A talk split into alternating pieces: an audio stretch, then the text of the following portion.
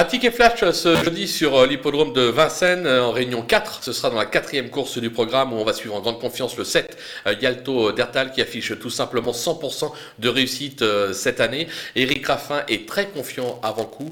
Il devrait logiquement viser la victoire. On va lui opposer un petit cheval qui ne sera pas celui de tout le monde. Le numéro 8, Il Mio, qui affiche 67% de réussite sur la piste de Vincennes. Ce sera Alexandre Abrivard qui lui sera associé. Alors c'est pas un cheval tous les jours, mais il a prouvé qu'il était capable de bien faire en pareille compagnie. Il sera euh, plaqué. Euh, moi, j'ai la sensation qu'il est capable de faire un drôle de numéro et pourquoi pas venir titiller notre favori. On peut tenter un couplet gagnant placé des deux.